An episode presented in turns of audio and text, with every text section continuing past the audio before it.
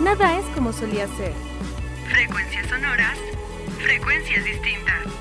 Nuevas frecuencias, nuevas voces, la misma estación que ya conoces. Desde el Instituto de Ciencias Sociales y Humanidades de la Universidad Autónoma del Estado de Hidalgo. Tu sitio frecuente para la radiodifusión. Bulbo Radio Experimental. La frecuencia de tu voz.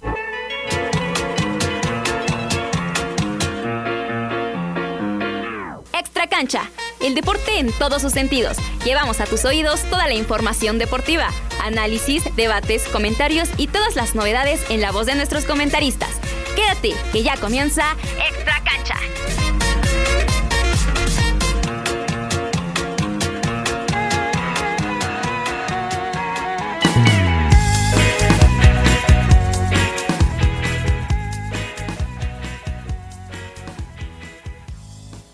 Muy buenas tardes amigos del Instituto de Ciencias Sociales y Humanidades. Bienvenidos sean a una edición más de Extra Cancha, ahora 13 de marzo del 2023. Nos encontramos transmitiendo desde las cabinas de Bulbo Radio Experimental. Te habla Fernando Zamora con mucho gusto y te doy la bienvenida a este tu programa donde te mantenemos al tanto de toda la actualidad deportiva. Pero esto no lo podría hacer solo, así que aquí también me encuentro acompañado de Aldo Ortiz. Amigo, ¿qué te pareció este fin de semana donde tuvimos una jornada? Por ahí tuvimos ahí con Pumas y Cruz Azul, que algunos ya lo consideran clásicos, el América contra Tigres, Rayados, Pachuca. Tuvimos actividad en Liga MX y también en otros deportes. Muy buenas tardes, amigo. Hola Fer, muy buenas tardes a todos. Y bueno, así como lo dices, ¿no? Este, este fin de semana nos trajo grandes partidos, más que nada como lo dices, ¿no? Los que aquellos partidos preparativos para el clásico. Sí, ya vienen los clásicos, viene para la siguiente semana el clásico tanto regio como el clásico nacional. Ya ver, ya analizaremos un poquito más adelante de quién vendrá en, en, mejor momento y quiénes serán nuestros favoritos. También mandamos un saludo a nuestra querida Maffer Barrales en los controles que hace posible todo este programa. Así que pues vamos a comenzar con el análisis de la información del fútbol nacional.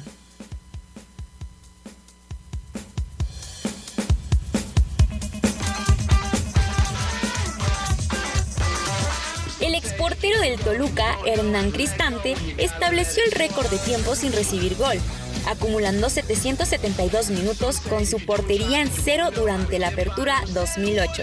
Esto es Fútbol Nacional.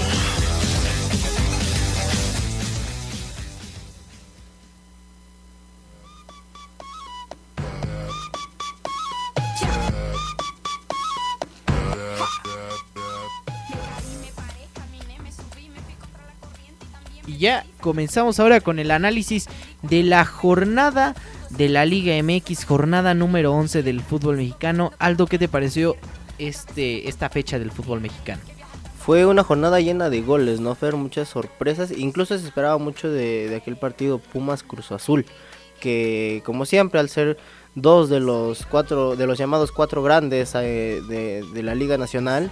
Se, siempre se espera un, un, buen partido. ¿no? Este clásico no lleva como tal un nombre, pero siempre se espera un gran encuentro por parte de estos dos equipos. Sí, vaya que, que fue, fue una jornada a mi gusto, pues emocionante en el aspecto de que ya se empiezan a tambalear técnicos, por ahí Rafa Puente, Benjamín Mora, también el Chima Ruiz con esa, con esa derrota que platicaremos más adelante. ¿Y qué tal si te parece que comencemos con el partido que dio comienzo a esta jornada 11, la cual fue San Luis en contra de los Gallos Blancos del Querétaro, el clásico de la 57, donde el Atlético de San Luis gana 2 a 0 al Querétaro. Sí, bueno, eh, Querétaro de nueva cuenta pierde, ¿no? Venía de, un triunfo y ahora ya llega a tres años sin lograr la victoria de visita. 52 partidos sin ganar de visitante. Una situación en la cual pues ya lo hemos mencionado por varios programas y va a ser hasta repetitivo, pero pues los gallos no encuentran la forma. Ahorita la única buena noticia que tienen es que ya se va a reactivar el estadio corregidora, eh, ya va a empezar a entrar el público de nuevo para que pues ahí ya pues por ahí suena que Ronaldinho va a ser el que venga invitado, ¿no? el invitado de honor para esta reapertura de la corregidora que a mi gusto yo no sé qué fiesta tiene que haber, ¿no? O sea, des- o sea, no fue que lo hayan reactivado o, o algo. remodelación o algo, ¿no? Si no fue por una, más que nada por una sanción. Sí, fue algo bastante, bastante raro en esa, en esa situación. Pero pues creo que por ahí necesita. Pues ya el fútbol regresa a Querétaro, ya sea como sea, ya, ya pasó lo que, lo que pasó. Y San Luis que viene haciendo pues lo mismo, ¿no? Inconsistente con Jardiné, Vitiño que anota, que en esta ocasión, ayudándole a su equipo con la victoria. Y también Dieter Villalpando. Por el siguiente encuentro, Puebla en contra de las Chivas. ¿Dónde quedaron las Super Chivas? Vaya sorpresa, ¿no? Que, se, que nos llevamos todos. Esperaba. Bueno, es que Chivas llevaba muy buen ritmo en lo que va de la temporada, ¿no? Llevaba, o sea, iba haciendo las cosas muy bien. De la mano del Pocho Guzmán, iban haciendo, pues, grandes cosas, la verdad. Estaban ganando sus encuentros, o pero sa- sacando resultados positivos y con buen sabor de boca, que los hacía entrar bien a esta semana del clásico, que ya lo dijo el Pocho Guzmán, que no va a buscar quién se la hizo, sino quién se la pague y que el siguiente es el América. Sí, sí, sí, ¿no? Eh, esto le ayuda mucho al Puebla, ¿no? Ya que ganar, eh, ganar cualquier tipo de victoria es buena para cualquier cuadro, ¿no? Pero más a, los grandes, ¿no? Lo decíamos hace un momento, eh, esto siempre va a ser algo que va a beneficiar al equipo. Sí, por ahí eh, Puebla y Guadalajara llegan a 19 partidos al hilo entre ambos sin empatar a goles, eh, a cero goles, perdón. Esto quiere decir que siempre, o al menos en los últimos 19 partidos, un golecito hay. Yo creo que ha sido pues esos partidos donde Puebla siempre ha metido corazón y a- que al momento lleva 13 partidos al hilo anotando como local. O sea, ahora sí que con pocos reflectores, pero una buena delantera por parte de los poblanos. Sí, estos dos equipos siempre nos dan show, ¿no? Lo decías, Puebla eh, de a poco, ya sea que no siempre, no siempre se llevan la victoria, pero anotan. Sí, yo creo que eh, Puebla pues tuvi- tuvo un comienzo o está teniendo un comienzo difícil ahí con Eduardo Arce, pero que parece que ya lo están componiendo. Sí, claro, Fer, y bueno, a recalcar que Puebla ya lleva dos victorias consecutivas, ¿no? El fin de semana pasado eh, le ganó a los Pumas 4-2 y esta semana le ganan 1-0 a las Chivas. A dos de los cuatro grandes. Sí, dos sí, de los sí. cuatro grandes del fútbol mexicano venció en estas últimas dos semanas. Y pues bueno, eso fue lo que aconteció en el estadio de la cancha del Cuauhtémoc, donde Puebla le cortó a las Chivas una racha de siete partidos sin perder. Algo que el profe Paunovic venía haciendo bien y que, que digo, no, tal vez en el, en el script antes del clásico puede que, que los haga tambalearse un poco, pero yo creo que vamos a tener uno, de los grandes clásicos con muchas, muchas emociones. Vamos con el encuentro que abrió la actividad sabatina, el Atlas. Después de haber perdido a media semana en Honduras 4 a 1 ante el Olimpia, Benjamín Mora, de sus 11 partidos que llevaba dirigidos, solo había ganado en una ocasión. Y ahora pierde 4-1, ya está su continuidad en duda. Tenía este este partido para para remediar ese error. Ya se había hablado con él, la directiva, y le dijo, tiene que remontar ante el Olimpia y ganar contra León. Y bueno, pues este segundo punto no lo logró. Con gol de Víctor Dávila, León se lleva los tres puntos de la cancha del Jalisco. Así es, Fer. Eh, bueno, eh, esto no solo llega a ser parte del DT, ¿no? Se habla mucho también de los problemas internos que hay dentro de Atlas. Se, se hablaba de que uno de los principales jugadores del cuadro del Atlas eran los que estaban rompiendo el mismo vestidor, ¿no? Se habla de Julián Quiñones que está teniendo problemas con varios de sus compañeros y esto claro que no va a dar un buen rendimiento en la cancha. Sí, por ahí dicen que Julián Quiñones, o bueno, así lo expresó su eh, el técnico Benjamín Mora, que no quiso, o bueno, él expresó a- al técnico Julián Quiñones que no se sentía bien para jugar. Sin embargo, por ahí rumores, este David Medrano incluso mencionaba que, que Quiñones no quiso jugar. O sea, por, por, por su decisión no, no quiso participar en este encuentro y parece que Atlas poco a poco se cae a pedazos. Lástima por un proyecto que empezaba bien con Venía un Benjamín con Mora. varios años bien, ¿no? Sí, sobre todo un técnico mexicano y joven, que era algo que no vemos casi en este, en este tiempo. Sí, así es, Fer. Y bueno, eh, esto esperemos que estas situaciones que hay dentro de Atlas se compongan un poco y mejorando el ambiente en el vestidor, puede que, que levanten en la cancha, ¿no? Y lleven esta armonía que, se espera que haya tanto en vestidor como en el campo de juego. Solo le queda este último partido ante el Olimpia a Benjamín Mora para hacer un milagro y que puedan pueda salvarse y quedarse aún al menos otras semanitas más en el Atlas, en los rojinegros. Y bueno, vamos a llegar a su sección cómica favorita de este de esta semana donde Aldo sufre cada semana y es cómo le fue a los Pumas. ¿Cómo le fue a los Pumas, Aldo? Mira, la verdad ya esta sección, mira, esperaría saltarla, pero bueno, aquí estamos. Pumas que otra semana y ahora vuelve a perder con Rafa Puente, que el Rafa Pointer se quedó en primera y ahora Cruz Azul le gana 1 a 0. Es algo constante ya, ¿no? Ver a, a estos Pumas caer eh, semana tras semana. Se hablaba de que ya era el ultimátum esta, esta jornada para Rafa Puente, ¿no? De que si no ganaba contra Cruz Azul se iba, pero parece que la directiva universitaria sigue pensándolo. Yo no veo por qué siguen pensando si darle continuidad a este proyecto que, que lleva Rafa Puente, porque, o sea, de- en esta temporada no está dando resultados. Sí, yo creo que lo de Rafa Puente es interesante en el aspecto de que se le tenía esa, ese voto de confianza. Por ahí había mejores candidatos como el Tuca Ferretti, pero ahora el Tuca ya está con Cruz Azul precisamente. Y yo creo que no, no fue un juego espectacular desde mi punto de vista. Fue un juego carente de emociones que hasta el minuto 70-80 fue que comenzaron a, las llegadas más importantes y que eso sí, fue un golazo el de Cruz Azul, una volea de Adrián Aldrete, que pues ahí se cumplió de nuevo la ley del ex. Está, está, está, perdón, Jesús Escobosa fue el, el anotador de, del encuentro y creo que Pumas está en caída libre y esperando para que Rafa Puente deje el puesto. A ver a quién podrían traer o a menos de que haga un milagro. No se, no se está llevando a cabo una buena estrategia de, por parte del director técnico. Yo lo veo así porque el planteamiento, jugadores lo hemos dicho muchas veces, tiene Pumas, pero la forma de actuar ya viendo la situación en la que se encuentra el partido por parte de Rafa Puente no es la mejor. Los cambios que realiza en lugar de impulsar al equipo llega a verse que lo debilita. Y, e incluso sale a dar en la conferencia de prensa, sale a dar declaraciones diciendo que el planteamiento fue casi perfecto cuando Pumas no tuvo mucho. Exactamente, también mencionar que Diego Coca incluso estuvo presente en el Estadio Azteca en, en este, en este partido.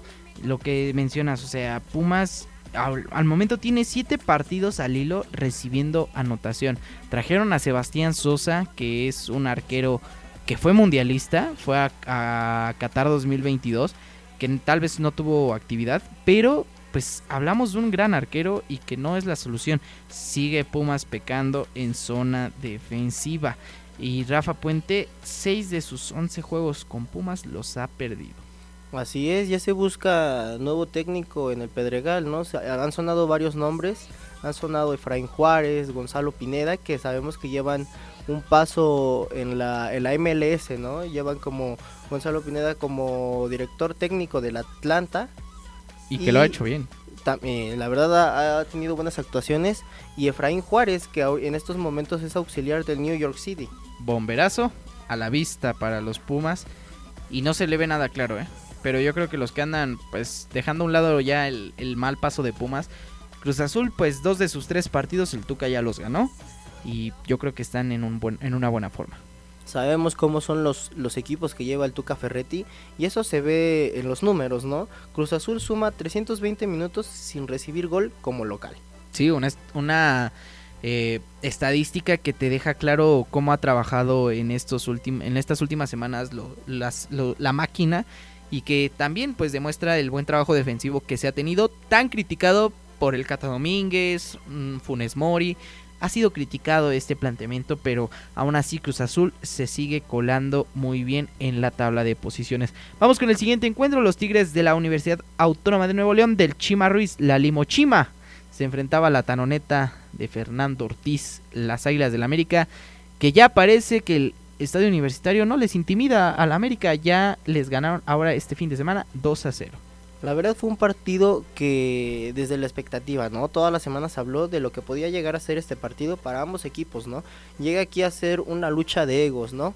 De parte de Tigres queriendo competir, todos los equipos siempre le intentan competir al América y América eh, se enfrenta a un cuadro felino que la verdad tiene mucha calidad. Sí, calidad, pero que está escondida. Porque, a ver, yo aquí sí critico al Chima Ruiz. Porque, ¿cómo puedes dejar al campeón de goleo Nico Ibáñez en la banca? Ante uno de los equipos más importantes y con mejor ritmo que llevaban en el, en el, en el torneo. O sea, a mí se me hace ilógico poner a Diego Lainez cuando tienes a Nico Ibáñez que te metió 12 goles el torneo pasado y que ahora lo tengas en la banca, cuando vimos que su mejor versión de Guiñac siempre ha sido acompañado Rafael Sobis, eh, le han puesto, a, a, por ejemplo, el Diente López, Carlos han, González. Carlos González, le han puesto delanteros los cuales han servido y que ahora lo dejen así solo, creo que, o sea, a, a, mí, al menos a mí se me parece una incongruencia y yo creo que ahí el Chima Ruiz se fue más por el morbo de que Diego Laines rechazó al América que en realidad lo que le podía aportar en el campo. Han sido pocos los minutos que tiene Diego Laines con Tigres, pero no ha tenido ese, esos destellos que lo hagan resaltar, ¿no? Para que digan, lo metemos de titular. Exactamente. Y lo que mencionas, Guiñac viene de lesión. Lo ubicas como centro delantero y solo. O sea, viene de lesión, sabes que no está en su mejor forma y no, no buscas al ataque. Además, juntas gente tampoco se trata de juntar gente al ataque nada más por juntarlos. A ver, Sebastián Córdoba también no ha hecho un buen trabajo. Ya le demostró, creo que le demostró al Chima Ruiz que de 10, jugando de 10, no funciona, al menos en el planteamiento de Tigres. No le han salido las cosas. Emilio Lara y Sebastián Cáceres pararon en seco a Córdoba también Israel Reyes con una gran actuación. Y yo creo que, por ejemplo, ahí son esas cosas que, que dices, los cartuchos quemados, en lo que se les empieza a llamar, ¿no? Eh, a Córdoba y a Laines, que ya se están quedando en ese, al menos más Córdoba que ya es, es más grande que, que Diego Laines. Pero creo que esas situaciones son las que el Chima Ruiz debe de cambiar. Por ejemplo, volvemos a lo mismo. Rafael Sobis no jugaba como un segundo delantero jugaba atrás de Guiñac y era el que le empezaba a repartir el juego. Hoy Córdoba no es ese, ese jugador que le pueda aportar al ataque a Tigres. Por otro lado, el Club América que viene haciendo las cosas bien, manteniendo la puerta en cero con Luis Ángel Malagón y ahora Tigres, o sea, así de, de mal está la, la delantera de Tigres. Tigres suma 229 minutos sin anotar gol entre Liga y CONCACAF, sumando los dos campeonatos. Estamos hablando de una situación preocupante y América que, eh, como lo repito, mantiene el cero ahora con ese cambio en la portería polémico de Oscar Jiménez por Luis Ángel Malagón. ¿Qué te pareció la actuación de Luis Ángel Malagón en esta sustitución? Retomando un poco lo que decías de Tigres, eh, se ve desde lo que decías de Córdoba, ¿no? Se ve ese hueco. La ausencia de gol en Tigres no es porque no tengas delanteros. Delanteros tienes, tienes a Nico Ibáñez, tienes a Guiñac, pero si no le llegan balones tampoco van a notar. Exactamente. Y por parte de lo de Malagón, eh, el cambio que se venía pidiendo desde hace semanas, eh, responde. Tuvo grandes actuaciones, una jugada que le anulan a, a Guiñac, pero la ataja muy bien Malagón, responde, no solo con el juego aéreo, sino también con los pies, sale jugando, distribuye. Sí, yo creo que fue un cambio acertado que le salió al Tan Ortiz y que también por ahí eh, sacó a Miguel Ayun de la alineación titular para meter a Emilio Lara, que hace una jugada, saca en la línea un balón que pudo haber cambiado el rumbo completamente del partido. Era el del empate, ¿no? O sea, eso pudo haber cambiado todo, todo. Porque la verdad es un planteamiento muy bueno por parte de América. Los cambios que hace el Tan Ortiz impulsan muchísimo y es cuando cae el segundo. Sí. Y también habla de, de lo bien que está conociendo a sus jugadores y el regreso de Cendejas a la media cancha. Cendejas les va a traer muchas alegrías al americanismo. Yo lo dije al principio del torneo. A la América le quitas a Henry y a Cendejas y se acaba el ataque del América y se acaba la idea. Se fue Cendejas y América sufrió en ciertos aspectos sin él. Hoy Leo Suárez no es, no es lo que es Cendejas realmente y se nota cuando está en la cancha. Cendejas entró ¿qué te gusta? Alrededor de 7 minutos, 10. Poco a poco entró, Y, lo, y, y vaya que lo hizo de buena forma. Colaboró incluso en, la, en el segundo gol del América haciendo un gran pase filtrado. Sí, la verdad sí. Y Tigres, la verdad, eh, los jugadores llegan a ser un poco displicentes, ¿no? Llega, lo decíamos de Laines, que llega de Europa no con un buen cartel, llega más con nombre. Y esto tiene a Tigres sin ganar en casa ya cuatro partidos. Llega Lo- cuatro partidos sin ganar al hilo. Lo que era una fortaleza, el ir a jugar al universitario, que se sabía que era una de las canchas más difíciles, hoy parece que, que es muy... o que se ha reducido ese... El, el que pese el estadio. América pues ya tiene, parece que ya está padreando, como se dice, a los Tigres, ya que tiene ocho victorias consecutivas contra los felinos. Seis en el universitario, seis partidos sin perder en el estadio universitario. Esto habla de una superioridad de América y que Tigres algo ha dejado de hacer bien en sus planteles. Vamos con el siguiente partido, la actividad dominical, donde Toluca vencía 4 a 1 a Mazatlán. Unos choriceros que vienen o perdieron la semana pasada a contra Querétaro, que pues no aprovecharon esa promoción de, de ir a jugar contra Querétaro y llevarte tres puntos, no la aprovecharon y que ahora golean al Mazatlán. La verdad, este triunfo le ayuda mucho a Toluca, ¿no? Sube hasta la segunda posición de la tabla general con un buen funcionamiento. La verdad, Mazatlán no presentó. eh, no presentó un buen juego, no, no mostró buen fútbol. Y el Toluca lo aprovecha, ¿no? Con este poder que tiene el ataque, teniendo a Zambeso, a Carlos González. Sí, también. jugadores. También destacar a Marcel Ruiz, que anotó en el encuentro y que también está haciendo un gran torneo, incluso que es seleccionado nacional ya. Diego Coca le echó el ojo. M- malas noticias para Mazatlán, donde Jefferson Intriago salió a los 14 minutos por una lesión en la rodilla izquierda, que pues aún se desconoce qué tanto tiempo lo tendrá alejado del campo. Y así como Mazatlán con este resultado tiene 14 partidos al hilo recibiendo gol. Eh, por ahí, pues lo, lo único o lo rescatable de Mazatlán en este partido es Nicolás Benedetti, que pues viene haciendo un gran torneo que, que pues justamente es lo rescatable y de lo poco que se habla en Mazatlán. Así es, eh, Nico Benedetti tiene cuatro partidos al hilo registrando ya sea gol o asistencia, pero para mala fortuna del Mazatlán no, lo- no contarán con él al ataque eh, en la siguiente jornada por aquella expulsión que sufrió al minuto 45, 46, perdón, 45 más 1. 45 más 1. Sí, por ahí les hará mucha falta eh, Nicolás Benedetti. En- yo creo que es una baja muy sensible para los cañoneros y a ver de qué manera lo corrige Rubén Omar Romano. Así es como terminó. Maximiliano Araujo también llegó a cuatro goles en el torneo tras anotarle a Mazatlán. Y pues esta, esta ley del ex que se cumplió aquí sí, donde Camilo Zambetso le anotó a los cañoneros, que pues era uno, ahora sí que era delantero de, de Mazatlán, de los morados, y que pues ahora les los vacunó en este, este domingo. Así es, lo decíamos hace un momento de Querétaro que tenía ya tiempo, ya llevaba 33 años, perdón, sin lograr la victoria fuera de casa y ahora Mazatlán llega a 10 salidas sin ganar, sin victoria de visita. Mazatlán lo que hizo de ahora sí que en su casa, este pues ahorita de visita no lo ha podido lograr. El siguiente partido que nos dejó esta jornada número 11 fue Pachuca en contra de Monterrey, el superlíder del fútbol mexicano ante el campeón Los Tuzos, donde Monterrey vino dio la campanada en la cancha del Huracán venciendo 2 a 1 a los Tuzos. Monterrey dando la vuelta, ¿no? Eh, aquel gol de Pachuca que fue, fue un gol de vestidor, ¿no? Al minuto 2 con 19 segundos por parte de Marino Inestrosa. Una buena anotación. golazos, ¿no? Golazos vimos en Los este, tres en este goles. partido. Creo que creo que fue uno de los encuentros pues eh, más disputados este de este fin de semana, donde eh, los tres, jugadores de Rayados estaban de manteles largos, ya que Sebastián Vegas cumplía 100 partidos defendiendo la casaca de los Rayados, Eric Aguirre y Luis Romo eh, la defendieron ahora 50 veces con el partido del día de ayer. Yo creo que Pachuca se cuidó mucho de lo que va a pasar a media semana, que van a enfrentarse al Motagua de Honduras en la Conca Champions y yo creo que Guillermo Almada por ahí igual guardó sus, sus claves. Por ahí salió la Chovis López que se dice que es por lesión. Cuidado ahí que, que Javier López era de lo más destacado de los Tuzos en este momento.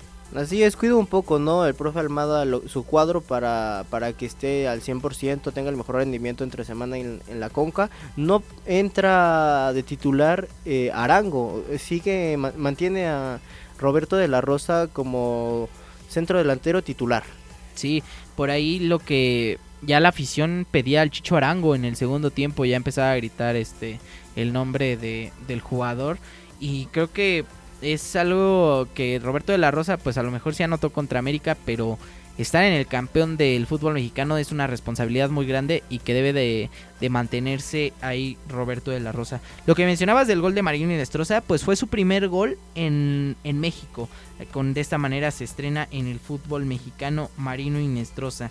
Así como Pachuca tiene 13 juegos seguidos anotando en casa tras, tras marcarle a Monterrey. Sabemos que el poderío de Pachuca al ataque es bastante, bastante bueno. Así que pues así fue como Monterrey venció a los Tuzos del Pachuca. Ya veremos la actividad de los Tuzos a media semana, cómo les irá. Yo creo que no se les debería de complicar el no partido. debería, no debería de complicarse, ese no es hacer menos el, el equipo contrario, ¿verdad? Pero eh, sabemos el, el buen juego que, que puede llegar a tener Pachuca cuando sus jugadores entran en sintonía, ¿no? Sí, exactamente. Creo como lo dices, ¿no? Los partidos se juegan, ¿no? Hasta que acaba el pitazo final es que podemos decir de todo lo que sucedió. Pero bien decía por ahí, escuché un comentario. Motagua tiene todo que ganar y nada que perder. Al visitar una cancha tanto complicada que- y al campeón del fútbol mexicano.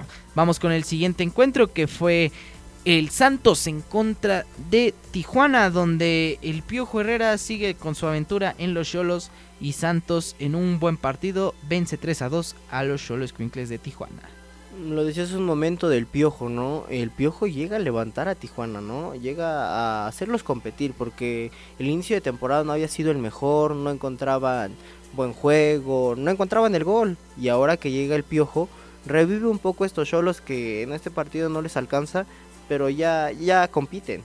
Sí, yo creo que el, el que llegó, el, esa llegada de Miguel Herrera les beneficia mucho porque obviamente no va a ser este, no va a cambiar de la noche a la mañana el, el accionar de los Cholos. Obviamente necesita tiempo y yo creo que este, es- este va a ser un torneo de reestructuración para Miguel Herrera y los Cholos porque claramente necesitan esa, esa nueva, así que esa nueva, nueva energía que, que necesitan los planteles.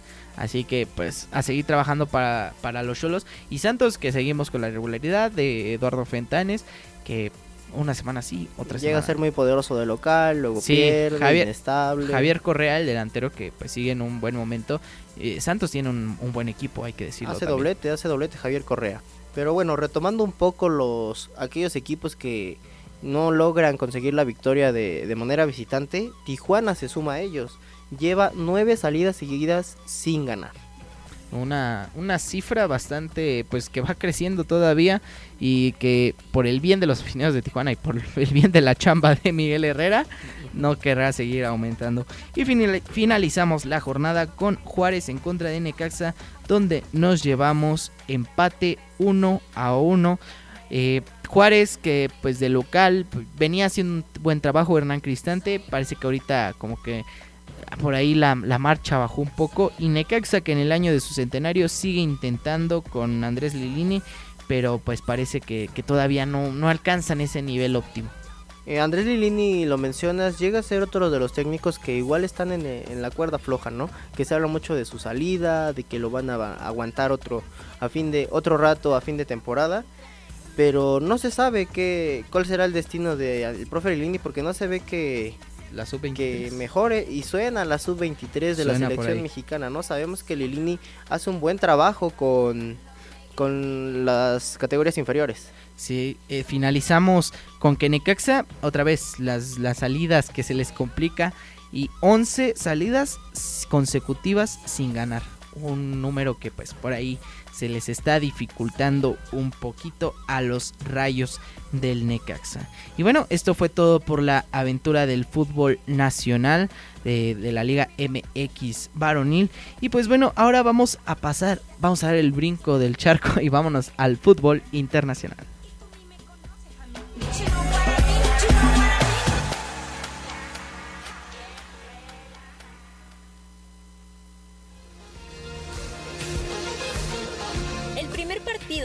Fútbol que se jugó entre selecciones fue el que enfrentó a Inglaterra y Escocia el 30 de noviembre de 1872.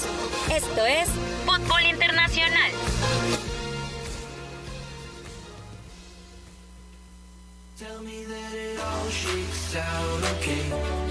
Tell me that you're by my side at the end of the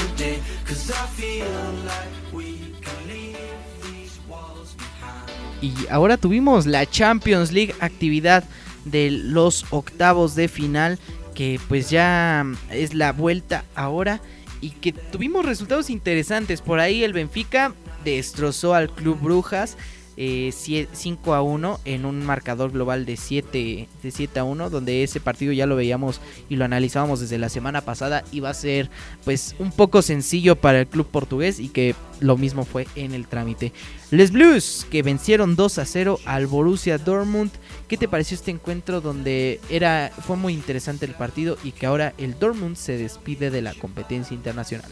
Es el resurgir del Chelsea, ¿no? Eh, lo mencionamos semanas anteriores, desde la llegada de los refuerzos que tuvo el Chelsea, no se les veía, no se les veía forma al jugar y esto sin duda alguna los levanta, ¿no? El ganar en Champions y encima calificar y dar la vuelta al Dortmund claro que es algo positivo para, para, el club. Sí, llegar ya a los cuartos de final después de una temporada complicada, ¿no? Hay que recordar a la gente y ponerles en contexto de que el Chelsea tuvo que ser vendido a, a inicio, a, a finales, inicios de este año, porque Abramovich, su ex dueño, es ruso.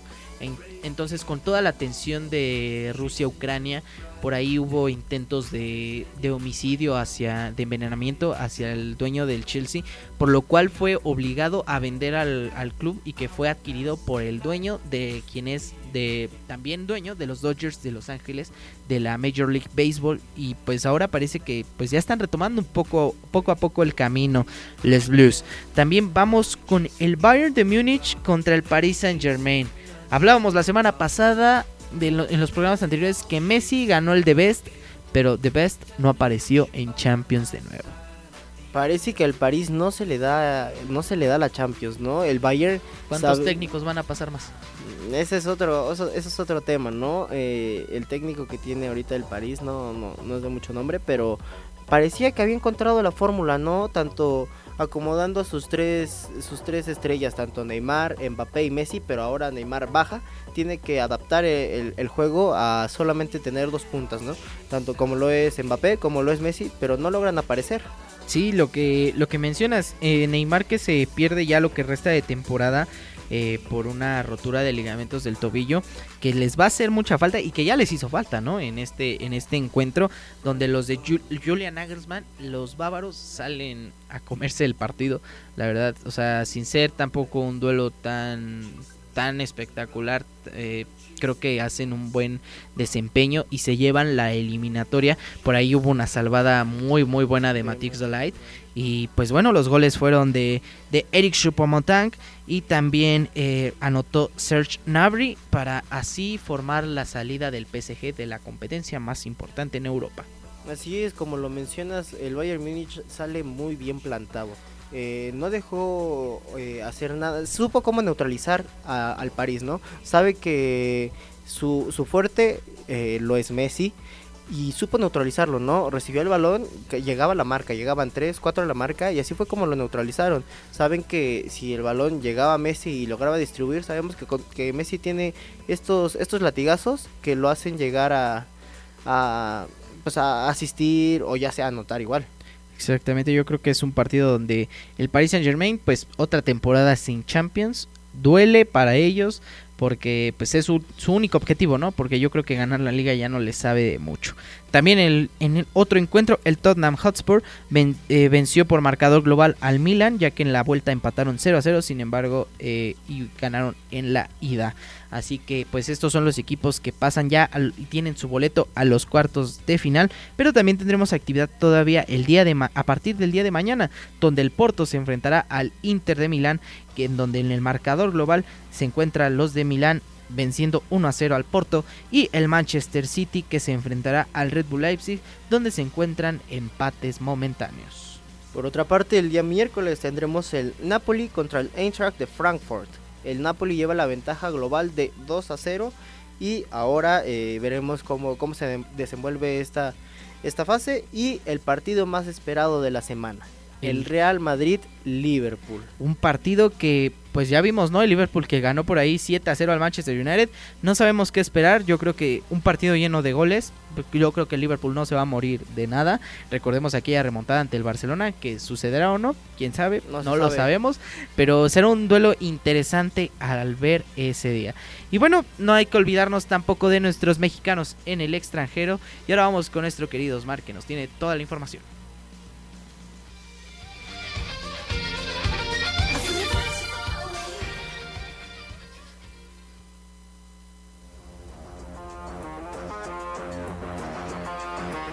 Yo soy Osmar Hernández y esto es la actividad de los mexicanos en el extranjero.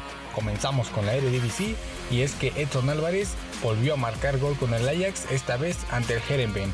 El equipo del Machín se llevó el partido 4 a 2 y el mexicano sigue mostrando que está listo para dar el salto a otra liga de Europa.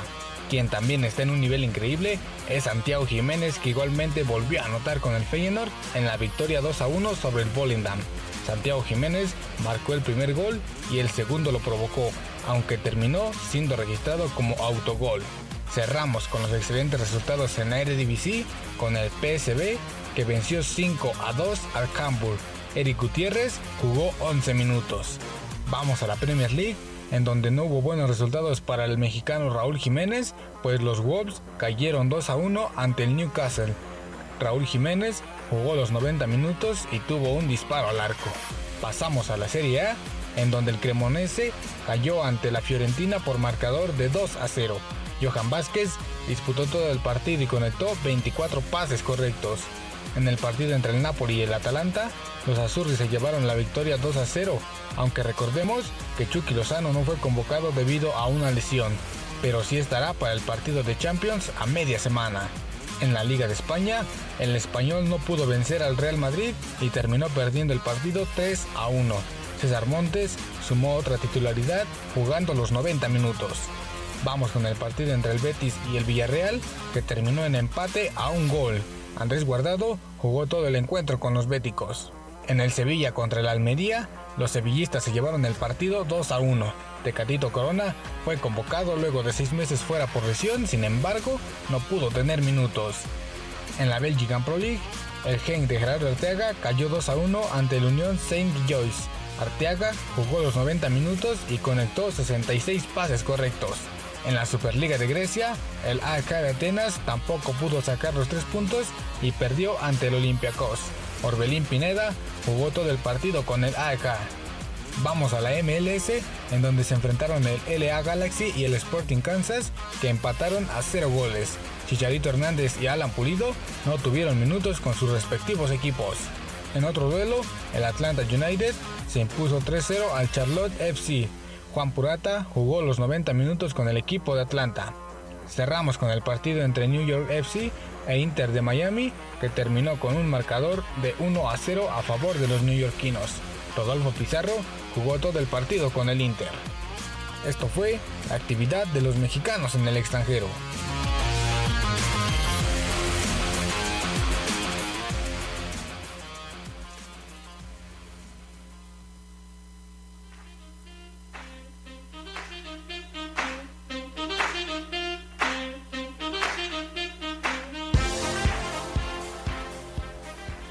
Muchas gracias a Osmar Hernández que nos tiene toda la información siempre completa de los mexicanos en el extranjero. Ya regresó la MLS, también nuestros mexicanos en, eh, en, Europa, en Inglaterra, en España que están haciendo buenas actuaciones. Por ahí no le fue bien a Raúl Jiménez en la Premier League. Sin embargo, pues sigue haciendo unas grandes actuaciones.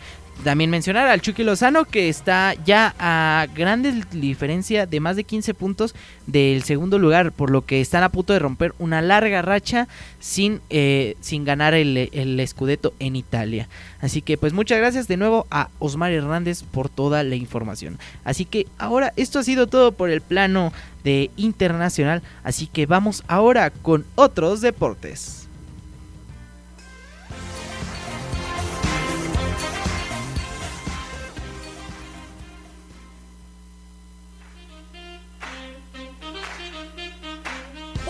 Rápidas, encestes, bateo y mucho más. Esto es Otros Deportes.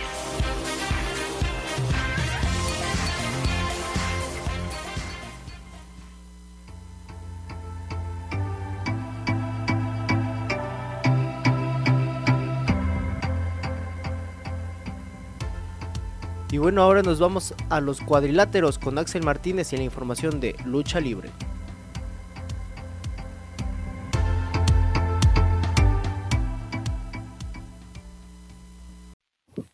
De pasión y belleza a duelos llenos de acción, el universo de WWE necesita pocas explicaciones para poner la historia de WrestleMania en la debida perspectiva.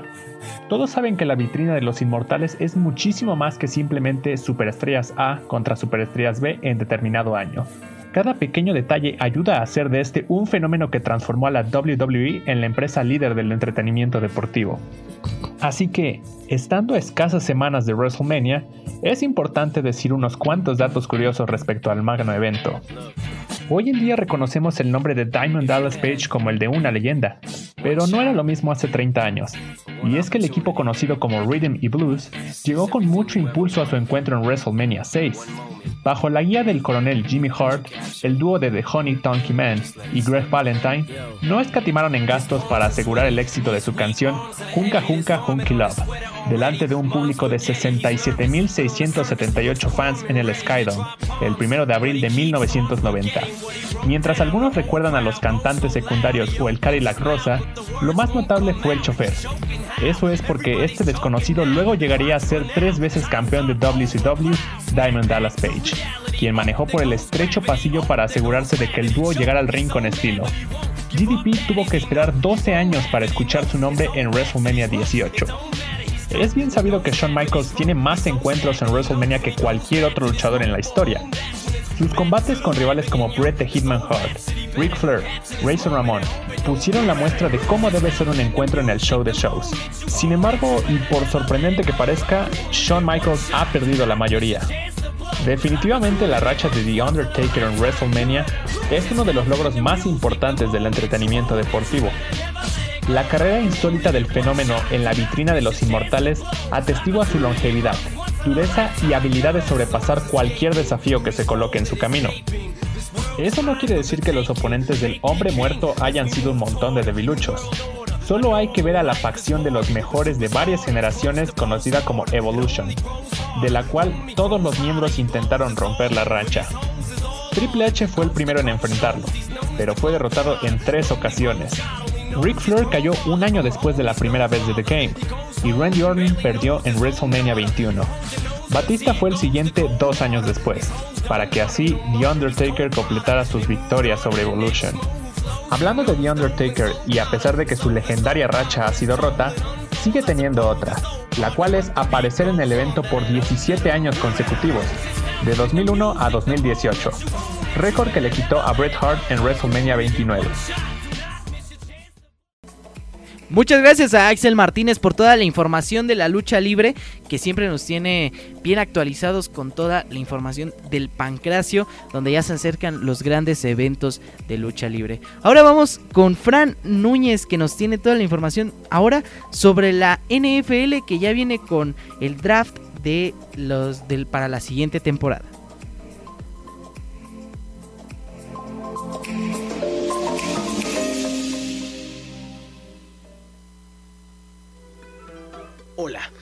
Francano y el día de hoy vengo a decirte la mejor agencia libre de la NFL.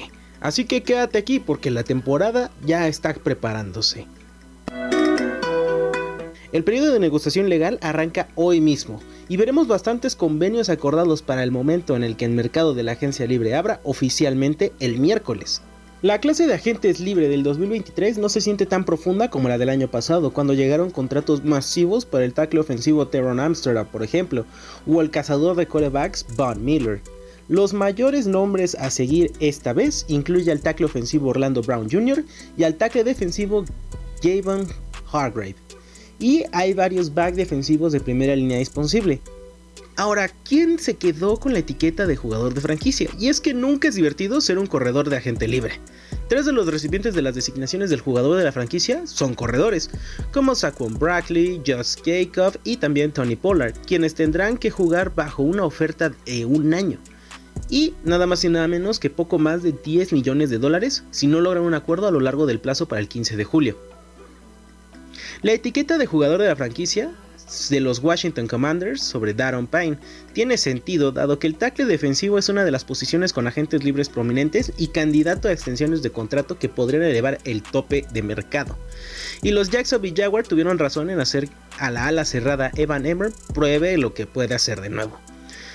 No obstante, Baltimore Ravens ha colocado como etiqueta de jugador de franquicia no inclusivo a Lamar Jackson, este coreback que todos reconocemos y queremos. Ahora, ¿quiénes son los mejores corebacks disponibles para el mercado? Bueno, ya es que esta lista la abre Jimmy Garoppolo. Durante su periodo de tres temporadas comenzando en 2019, los San Francisco 49ers aparecieron en dos juegos de campeonato de la NFC y un Super Bowl. También a él se le une Baker Mayfield. Es difícil recordar la hora, pero Mayfield fue el primer recluta global en el draft de 2018 de la NFL. Sigue siendo suficientemente joven, Mayfield cubre 28 años este mes. Para el equipo adecuado podría aportarle valor. Pero no olvidemos que hay agentes libres que tienen un buen dineral en su contrato, así que ¿qué agentes libres podrían obligar a los equipos a romper su puerquito de alcancía? Y es que Orlando Brown, el tackle defensivo, quien ya está en primer lugar en los agentes libres, no es común que de 26 años haya sido galardonado con un Pro Bowl por cuatro temporadas consecutivas y esté en mercado abierto, pero Brown tiene un camino abierto por un enorme día en la cobranza. Esto ha sido todo lo que necesitas saber para esta semana llena de contratos, agentes libres y sobre todo emoción del parrillado. Yo soy Francano y recuerda que te tenemos toda la información sobre todos los deportes que desees aquí. Hasta luego.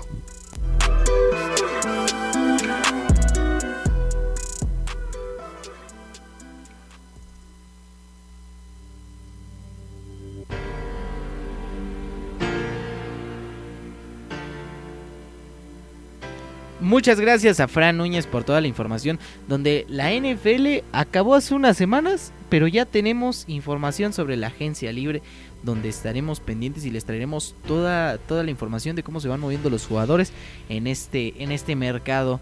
Y bueno, pues la música triste significa que pues ya eh, esta edición de Extra Cancha ha llegado a su fin en esta, en esta semanita.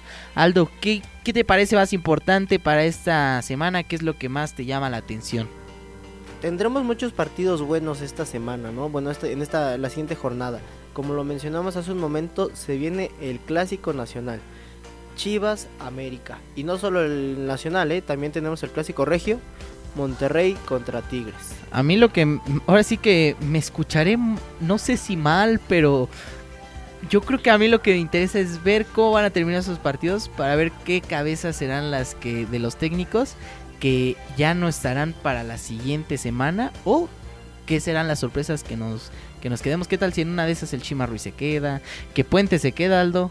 ojalá y no, ojalá y no, pero no se sabe, ¿no? Eh, se viene el Pumas Pachuca, que como lo mencionas, eh, puede ser el, el último partido de Rafa Puente al mando, o quién sabe si llegue, ¿eh? esta semana apenas va empezando, quién sabe si llegue a dirigir el encuentro. O, nada, todavía no sabemos. Ahora sí que está en la cuerda floja y será lo que iremos resolviendo durante la semana. Otra semana llena de información, les agradecemos a todos por escucharnos tanto en el, Instituto, en el Instituto de Ciencias Sociales y Humanidades y también a todos los que nos escucharon en nuestra transmisión de Facebook.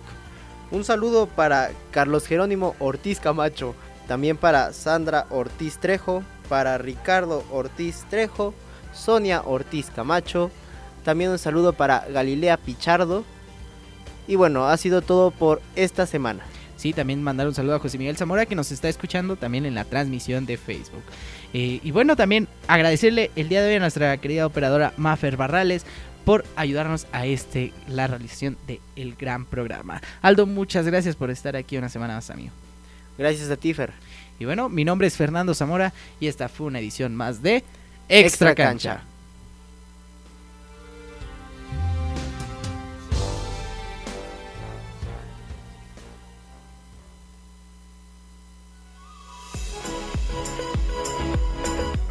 Esta fue una emisión más de Extra Cancha.